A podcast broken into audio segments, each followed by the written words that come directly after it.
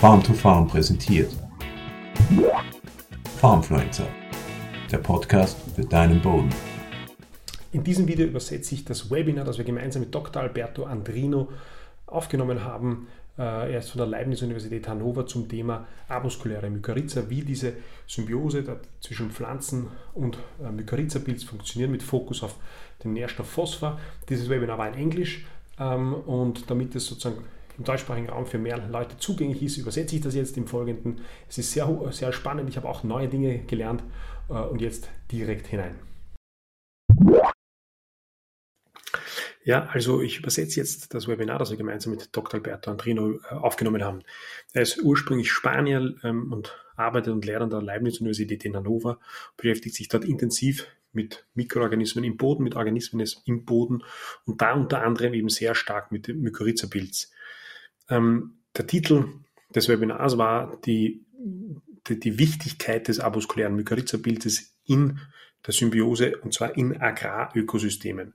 Ähm, also nicht mit Bezug auf ähm, naturbelassene Ökosysteme, sondern eben in Bezug auf Agrarökosysteme, was für Bedeutung das haben kann.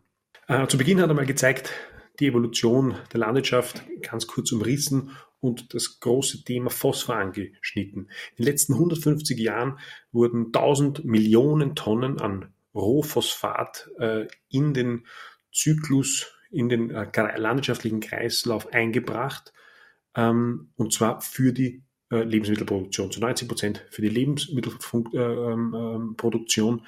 Ähm, und es, man geht davon aus, dass die, die Zahlen genauso weit auseinander, aber dass zwischen 50 und 100 Prozent mehr davon bis 2050 notwendig sein wird oder äh, äh, verwendet werden wird äh, in der Landwirtschaft, äh, so wie sie betrieben wird momentan, äh, um diese Produktion aufrechterhalten zu können.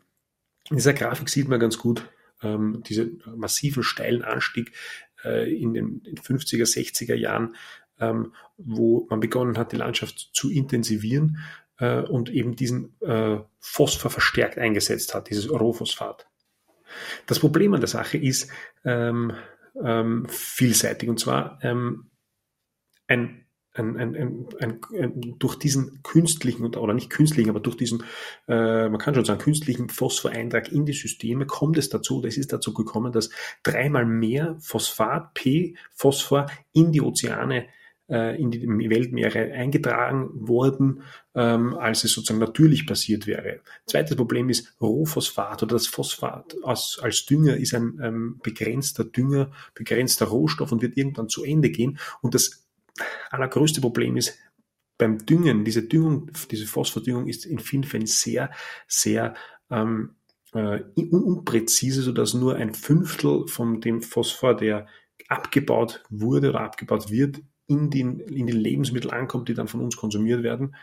Ganz zu schweigen davon, dass ein großer Teil, Drittel der Lebensmittelproduktion, so Alberto Andrino, äh, ohnehin weggeworfen wird. Das heißt, ähm, er hat in diesem Anfangsfolien darauf hingewiesen, auf die Problematik der Phosphordünger, auf die Problematik des Phosphorkreislaufs, den wir in der Landschaft haben. Und rechts oben in diesem, in der Grafik wird, äh, gibt, ist eine, sind verschiedenste Studien nebeneinander gestellt, in denen man zu verschiedenen Ergebnissen kommt, wann der Peak Phosphor ist. Und das wird aber in jedem Fall äh, in den nächsten 20 bis 50 Jahren sein. Und dann wird, ähm, ähnlich wie beim Öl, irgendwann einmal der, der Peak erreicht sein und dann wird nur mehr weniger Phosphor zur Verfügung sein. Das heißt, das ist ein ganz klar ein begrenzter äh, Rohstoff. Ein weiteres Problem der Phosphordüngung ist, das haben wir in äh, Videos von Farm, in unseren Farm-to-Farm-Videos schon zum Teil angeschnitten, dass die, das Phosphat, Wasser, wenn Phosphat gedüngt wird, wasserlösliches Phosphat gedüngt wird, dann ist es in vielen Fällen so, dass ähm, große Teile im Boden davon gebunden werden.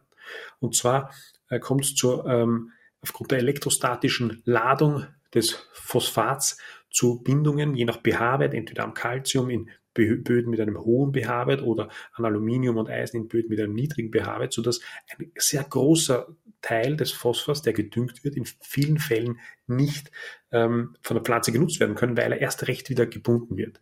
Ähnliches Problem, das ähm, zwar reduzierter ist, aber doch noch immer ähm, da ist, ist, dass mit diesen Phosphordüngern oft Schwermetalle ausgebracht werden, in, landwirtschaftlichen, in, in, in landwirtschaftlichen Boden kommen, kommen, obwohl das natürlich in der Europäischen Union düngerechtlich äh, geregelt ist, ist es weltweit immer noch ein eklatantes Problem, dass mit dieser Phosphordüngung Schwermetalle ähm, in den landwirtschaftlichen Kreislauf kommen. Und die Phosphordüngung selbst verhindert zu einem gewissen Grad, dass Mikroorganismen, die eigentlich natürlich den Phosphorhaushalt im Boden ähm, positiv beeinflussen, beziehungsweise die Mikroorganismen, die im Boden vorhanden sind und Phosphor, der gebunden ist, frei äh, verfügbar machen könnten, die werden gehindert, indem es, wenn es zu einer Phosphordüngung kommt. Das Endergebnis, ein Endergebnis, ein sehr, sehr katastrophales Endergebnis äh, von zu äh, starker Phosphordüngung kann auch sein, dass es zum Auswaschen kommt und dass es zu einer Eutrophierung kommt, so wie man das äh, im Bild rechts sieht, also dass es zu großen Mengen wasserlöslichen Phosphat oder Phosphat in verschiedenen Formen kommt, die dann in die Gewässer, in die in, in, in, in Seen oder ins Meer gelangen. Das heißt, grundsätzlich ist äh, das Thema Phosphor und die Phosphordüngung komplex und umso wichtiger ist es, sich diesen Phosphorkreislauf, diesen Phosphorcycle anzusehen. Äh, und entscheidend davon dabei ist zu verstehen, dass nur der geringste Teil des Phosphors, des Element Phosphor, das im Boden enthalten ist, ähm, wasserlöslich in einer Form ist, dass das die Pflanze unmittelbar aufgenommen werden kann. Es gibt ähm, mehrere Phosphorquellen im Boden, wenn man so will, und nur ähm, ein ganz, ganz geringer Teil und zwar meistens bis zu tausendmal weniger als die Pflanze eigentlich benötigt an Phosphor ist wasserlöslich in der, in der Wasserlösung und für die Wurzel verfügbar. Ähm, und dann gibt es noch andere Quellen, die nicht platzverfügbare Phosphor sind. Das beginnt bei den Primärquellen. Ähm, das bedeutet also Mineralien, Mineralien, Gesteine, in denen der Phosphor gebunden ist. Die, der Phosphor ist stark gebunden und kann schwierig freigemacht werden, wird durch Verwitterung frei. Dann gibt es den großen Pool an organisch gebundenen Phosphor, das heißt in der organischen Substanz, im ähm, Humus gebundenen äh, Phosphor, der macht 20 bis 80 Prozent des gesamten Pools an Phosphor aus. Der kann durch Mikroorganismen freigemacht werden und dann gibt es noch einen, einen, einen Phosphor, äh, Pool, der äh, gebunden ist, der adsorbiert ist, äh, eben an Aluminium oder an Eisen oder Calcium, der leichter durch Mikroorganismen und durch, äh, aber auch unter, unter, äh, mit, mit Hilfe von Wurzelexodaten aufgeschlossen werden kann.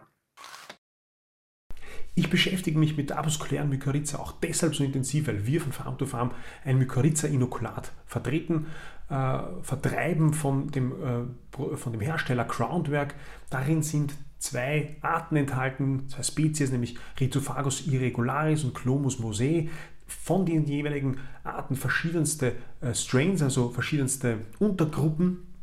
Ich persönlich bin deshalb von diesem, äh, von diesem Inokulat oder von, dem, von der Abusclaria mycorrhiza als, als als Maßnahme im Ackerbau deshalb so überzeugt, weil es einfach so viel Wissen dazu gibt, so viele wissenschaftliche ähm, Beiträge dazu. Man versteht, warum es funktioniert, warum es aber auch nicht funktioniert. Das ist immer ganz wichtig, meines Erachtens nach, bei äh, solchen biologischen Produkten. Ähm, wenn du Interesse daran hast, dir das anzuschauen, dann komm auf unsere Website oder kontaktiere uns.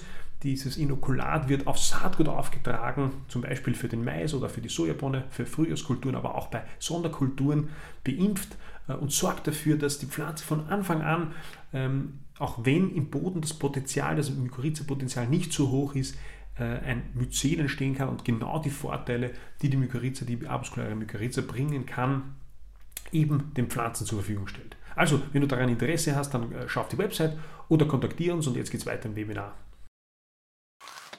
Das heißt, es gibt große, es, kann, es gibt große potenzielle Quellen im Boden, nämlich riesengroße potenzielle Quellen im Boden an Phosphor.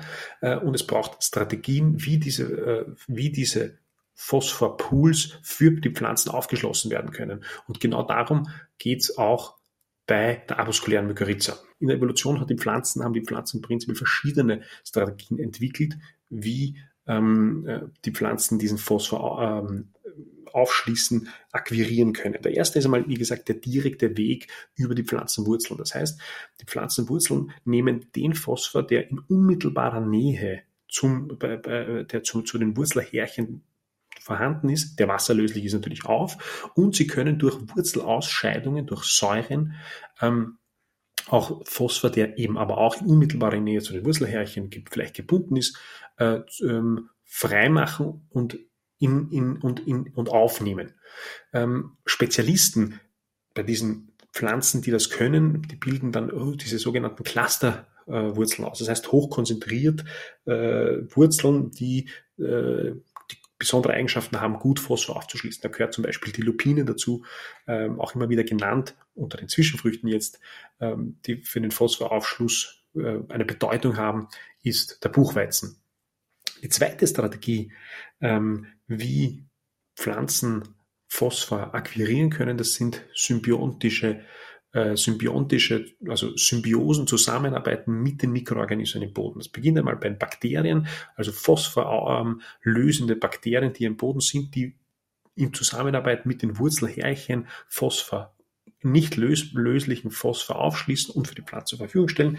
Dann gibt's und da, dann gibt es die Ektomykorrhiza. Die Ektomykorrhiza, das, die spielt im klassischen Ackerbau bei den Kulturen ähm, keine Rolle, sondern ist eher im Wald angesiedelt. Und dann gibt es eben die avaskuläre Mykorrhiza, die in Symbiose mit den Pflanzenwurzeln und in Symbiose aber auch mit Mikroorganismen, mit Bakterien, die Phosphor aufschließend sind, ähm, einen ganz, ganz zentralen äh, Wert dabei spielen, dass Phosphor für die Pflanzen aufgeschlossen und verfügbar gemacht werden kann. Das heißt, es gibt diese Strategien, die in der, Natur von den Pflanzen entwickelt worden sind und wir müssen uns ähm, als Agrar in, in dem Agrarsystem in der Landschaft überlegen, wie wir diese Strategien so für uns nutzen können, dass wir bestmöglich mit begrenzten äh, Phosphordünger Möglichkeiten, die zwangsweise auf uns zukommen, diese Phosphorpools, die im Boden ohnehin vorhanden sind, bestmöglich aufschließen.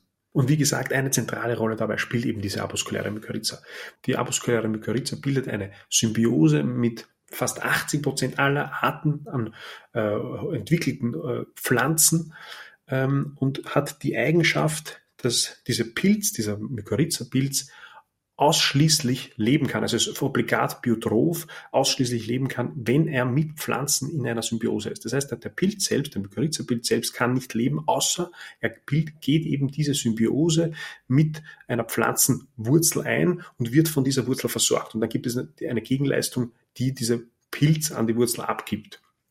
Es gibt insgesamt auf der Welt ähm, erst 200 verschiedene Arten an Mykorrhiza-Spezies, an avaskulären Mykorrhiza-Spezies, die in der Wissenschaft beschrieben worden sind. Das heißt, es ist eigentlich im Verhältnis zu den Gesamt, äh, Gesamttaxonomie an Pilzen, die es sonst noch gibt, verhältnismäßig wenig, die man gefunden hat. Ähm, aber die spielen eine ganz, ganz zentrale Rolle. Die avaskuläre Mykorrhiza ist ganz stark, die, oder die Funktion der avaskulären Mykorrhiza ist aber ganz stark davon beeinflusst, wie das Bodenumfeld äh, ist. Und je größer der Phosphor, hm, die, die, die Phosphorreduktion ist oder je weniger Phosphor im Boden vorhanden ist, desto besser kann's, äh, bessere Funktion kann die Mykorrhiza für die Pflanzen erfüllen. In der Folie hat sich Alberto Andrino genau angesehen, wie äh, diese diese Symbiose funktioniert. Ähm, und zwar sieht man hier ein Wurzelhärchen. Auf der linken Seite sieht man sozusagen den Pflanzenweg, wie Phosphor aufgeschlossen werden kann, nämlich durch die Wurzel und die Wurzelhärchen.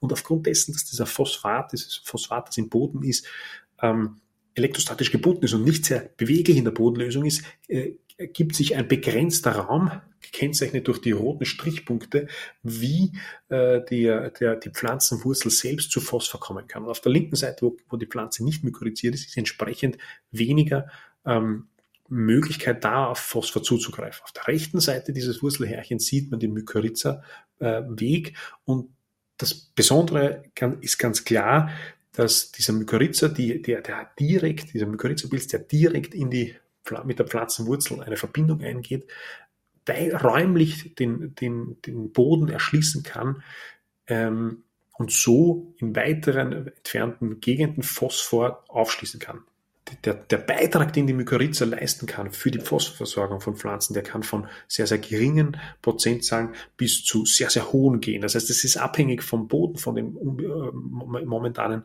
äh, Bedingungen, wie die Pflanze, ähm, wie viel Phosphor grundsätzlich verfügbar ist. Das Besondere ist aber, dass dieses dass diese Hyphe, die Hyphe vom Myzel des Mykorrhiza-Pilzes, dem man hier in diesem Bild sieht, ähm, ein, um ein 40-faches kleiner ist wie das Mykorrhiza, wie das äh, Wurzelhärchen. Damit kann natürlich dieser diese Hyphe des Mykorrhiza-Pilz in Poren eindringen, in Gegenden kommen, in denen das Wurzelhärchen gar nicht hinwachsen kann. Und dann kommt es äh, eben äh, zu diesem äh, Austausch. Die Pflanze, die äh, stellt dem Mykorrhiza-Pilz Kohlenstoff zur Verfügung und mit diesem Kohlenstoff wächst der Mykorrhiza-Pilz. Er ist ja, wie gesagt, vorher, wie schon vorher erwähnt, obligat äh, biotroph, das heißt, er kann gar nicht anders. Und äh, umgekehrt läuft dann entlang dieser Hyphe, diese Phosphor, diese P, äh, ähm, in die andere Richtung und wird der Pflanze zur Verfügung gestellt. Das Besondere ist aber auch noch, dass diese Mykorrhiza dort an den Ecken, dort wo dieses EAM gekennzeichnet ist, ähm, selbst noch kooperiert, äh, Zusammenarbeit mit anderen Organismen, mit Bakterien, die selbst Phosphor aufschließen, die wiederum versorgt werden mit anderen Exodaten aus der Mykorrhiza. Diese Mykorrhiza-Exodate kommen letztlich aber von der Pflanze und so dafür sorgen, dass es zu einem effizienten Phosphor, zu einer effizienten Phosphorversorgung und so sozusagen zu einer Trippelversorgung zwischen Bakterien, Mykorrhiza und Pflanze kommen kann. In dem Bild sieht man mikroskopische Aufnahmen von äh, der Mykorrhiza und den Wurzelhärchen. Ähm, ah, das sind die, die, die im, im, im, im links Bild links oben sieht man das A, das sind diese Punkte, das, das sollen Abruskeln darstellen. Diese Abruskeln sollen, sind eigentlich baumförmig, aber die sind halt so fein verästelt, dass sie in diesem Bild relativ dicht dastehen. Was, was meines Erachtens noch bedeuten, sie, bedeuten dieses in dem, äh, in dem äh, Bild links unten D sieht man, äh, die Punkte, das sind mit S gekennzeichnete Pfeile, das sind Sporen und äh, diesen braunen, ähm, den braunen ähm, Balken, das ist ein Wurzelhärchen und dann sieht man mit H gekennzeichnet ganz klein die Hyphen. Es ist also, man sieht also, wie klein im Verhältnis die Hyphen zu den Wurzelhärchen sind. Und äh, im, Punkt, äh, im Bild E rechts daneben äh, zeigt sich, dass diese Hyphen wirklich in die Pflanzenwurzel eindringen, dort dann ähm, mit Hilfe dieser Apuskeln Verbindungen herstellen zu den Pflanzenwurzeln, wo dann dieser Austausch von Phosphor und anderen Nährstoffen äh, äh, auf der einen Seite und Kohlenstoff auf der anderen Seite passiert. Der Folie sieht man auch nochmal äh, Aufnahmen, sehr schöne Aufnahmen von, von, von äh, der Mykorrhiza. Im, Im A, im Bild A sieht man äh, diese Punkte, das sind Apuskeln und Vesikeln ähm, im, der, Im Punkt B sieht man das weit, ein, ein Myzel des, äh, des Mykorrhiza, der Mykorrhiza A, A muskulären Mykorrhiza-Art Rhizophagus irregularis.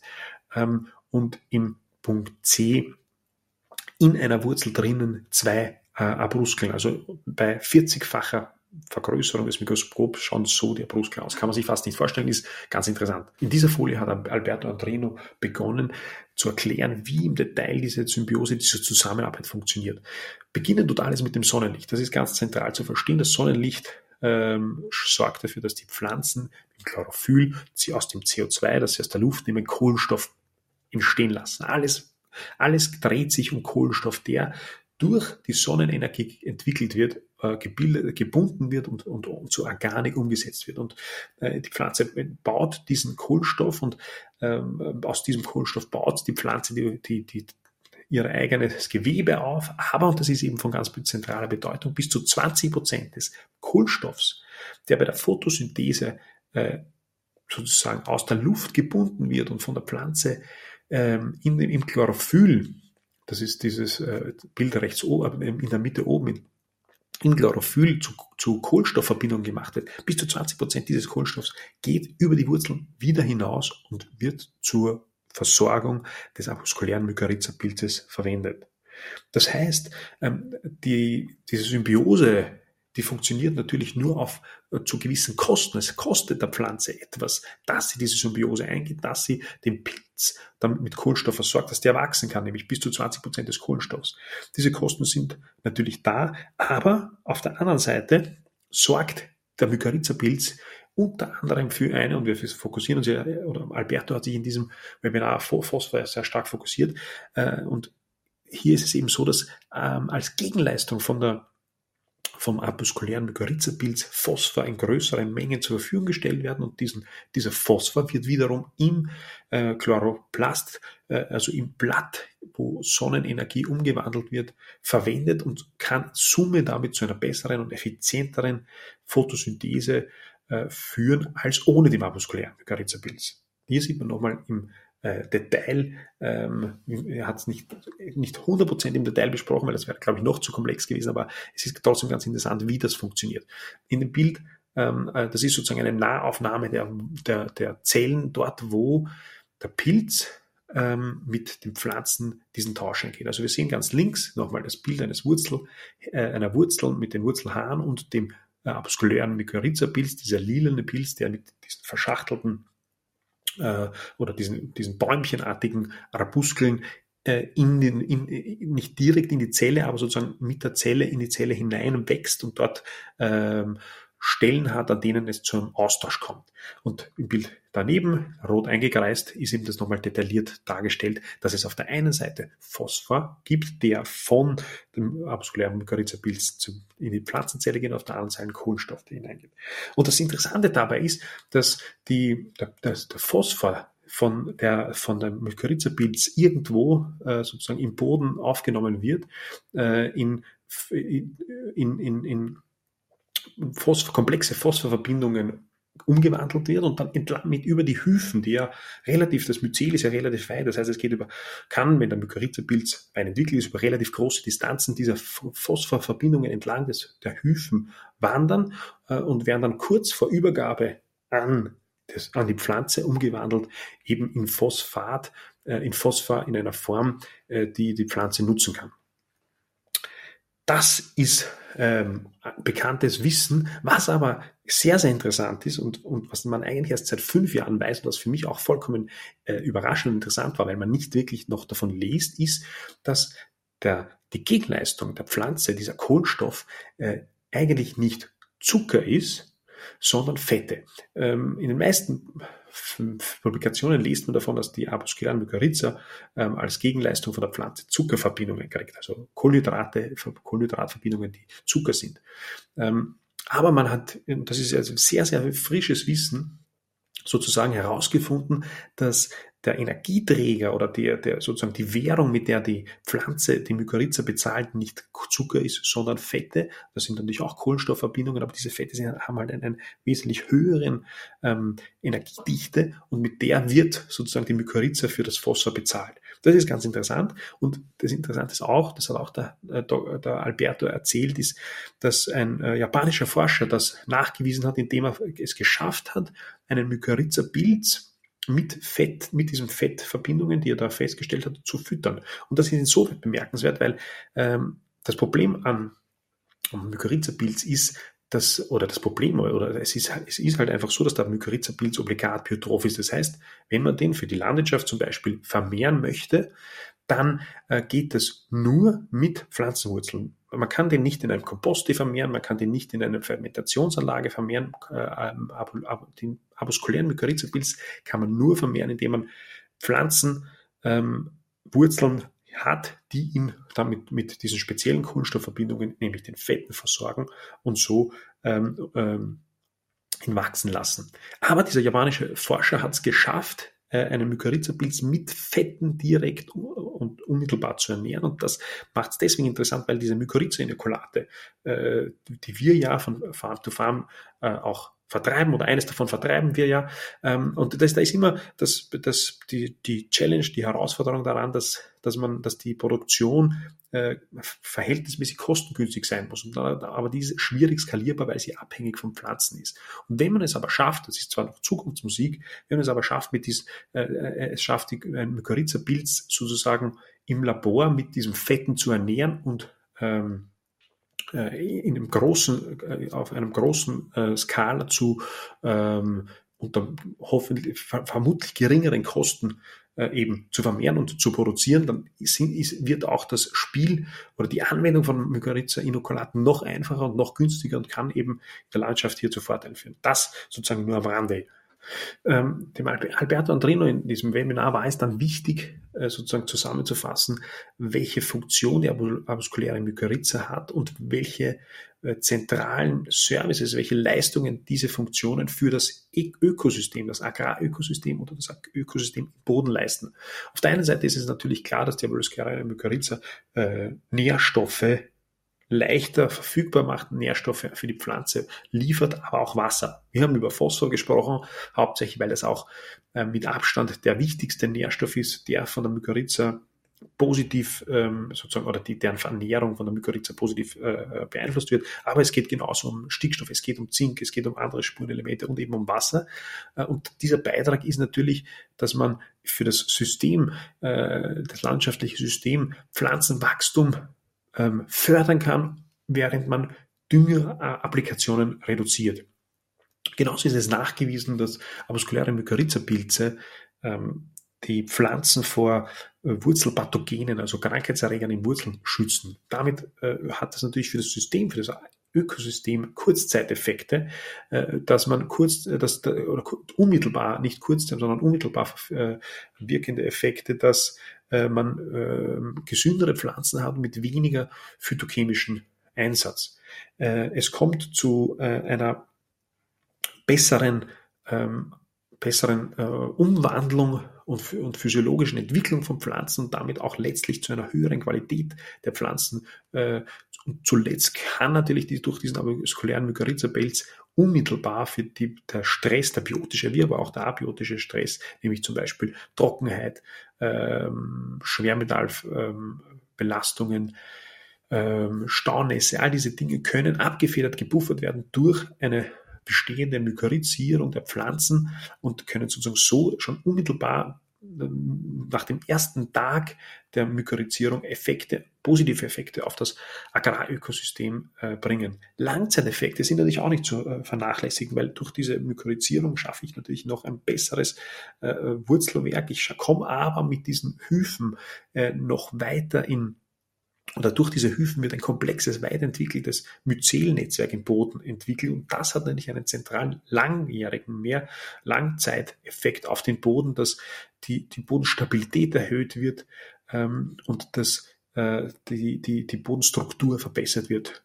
Eine ganz zentrale äh, Rolle spielt beim äh, bei den, bei den Mykorrhiza-Pilzen aber auch das Chlomalin. Das Chlomalin sind äh, das Chlomalin, das sind Kohlenstoff, ähm, Kohlenstoffeiweißausscheidungen, die äh, des Mykorrhiza-Pilzes, die, man spricht davon immer vom Klebstoff im Boden, die, die zu sehr einen großen Beitrag zur äh, Krümelstruktur im Boden leisten, wobei da auch, muss man dazu sagen, noch viel Forschung äh, notwendig ist und es auch da noch nicht 100% sicher ist, wie dieses Chlomalin genau funktioniert, aber Fakt ist, dass dieser 20 Prozent, bis zu 20 Prozent Kohlenstoff, die die Pflanzen, zuvor wie zuvor erwähnt, nutzen, um den, den äh, Mykorrhiza-Pilz zu fördern, dass wenn der Pilz auch einmal abgestorben ist oder die Pflanzen abgestorben sind und sozusagen äh, neue Pflanzen im Agrarökosystem auf den Acker kommen, dieser Kohlenstoff, der ist im Boden, dieser Liquid Carbon Pathway, diese, diese Kohlenstoffzufuhr in den Boden und letztlich die Steigerung eines Humus, und das ist äh, diese, diese, diese Kohlenstoffverbindungen leisten einen großen Beitrag zur Steigerung eines stabilen, langfristig ähm, stabilen Humus. Die führen natürlich langfristig zu wesentlich, äh, wesentlichen Verbesserung der letztlich der, ähm, der äh, Fruchtbarkeit des Bodens, der besseren Wasserhaltefähigkeit ähm, und viele andere äh, Faktoren. Dass das diese Steigerung des organisch, äh, des, ähm, äh, der organischen Masse oder des Humus positive äh, Effekte hat. Das ist ja klar, es ist, ob das jetzt chemisch ist, pH-Pufferung, ähm, ob das biologisch ist, dass man natürlich das Bodenleben als solches äh, fördert, dass es äh, zu Aufschluss von Nährstoffen kommt, ob das physikalisch ist, dass es die Bodenstruktur verbessert, dass es die Wasserhaltefähigkeit, wie schon zuvor erwähnt, äh, verbessert, dass es die Temperatur besser bessert. Also es gibt eine Vielzahl von ähm, positive Effekte, die durch diese Humusanreicherung, durch diese Steigerung der Kohl, des Kohlenstoffs im Boden äh, des, da, ähm, erreicht werden kann. Und das war eben ein zentraler Punkt, den der Alberto Andrino hier erwähnen wollte, ist, dass die Mykorrhiza und diese Symbiose aus Pflanze und Mykorrhiza einfach einen ganz großen Beitrag dazu leisten und leisten können, dass ähm, wir den Humusgehalt im Boden auch steigern.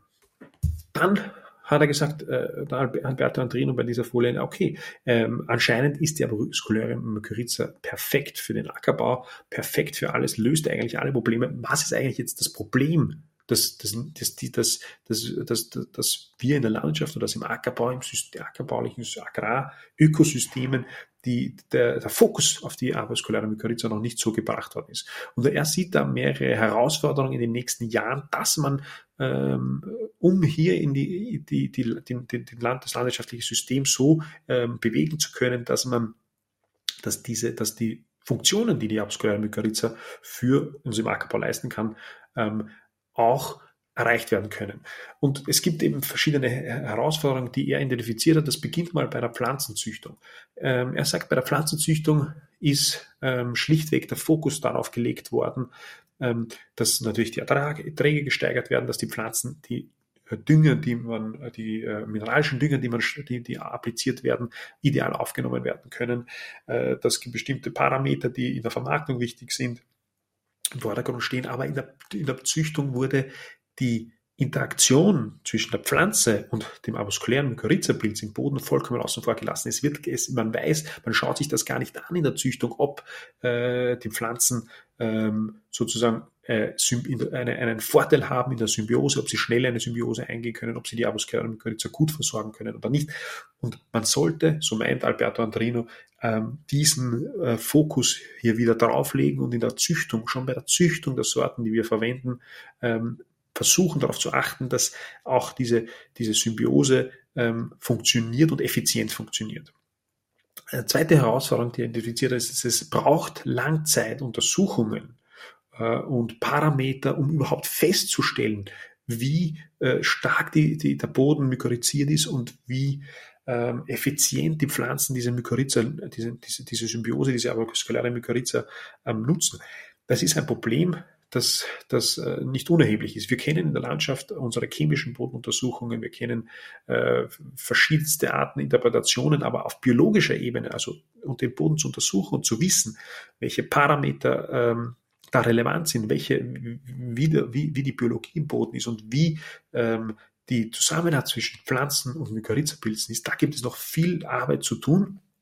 Es gibt schon Bewegungen in diese Richtung. Es gibt da interessante Unternehmen. Es gibt Forschungsgruppen, die sich damit stark beschäftigen. Aber es braucht hier Versuche, um einfach zu wissen, wie ist eigentlich der Stand gerade am Acker, was die Mikroisierung betrifft und, und, und, und, und welche äh, Auswirkungen man hat. Und da, das kommt zum nächsten Punkt. Ähm, es braucht auch, ähm, es braucht auch das ist diese dritte Herausforderung äh, äh, in der Management, also in den, in den ackerbaulichen ähm, Maßnahmen, die gesetzt werden, muss man, muss man beginnen zu identifizieren und herauszufinden, welche Auswirkungen was hat. Es ist bekannt, dass Bodenbearbeitung die größte negative Auswirkung auf die Mykorrhiza hat, aber es ist auch bekannt, dass bestimmte Dünger oder eine Überdüngung, zu viel Dünger negative Auswirkungen hat, bestimmte Pflanzenschutzmittel.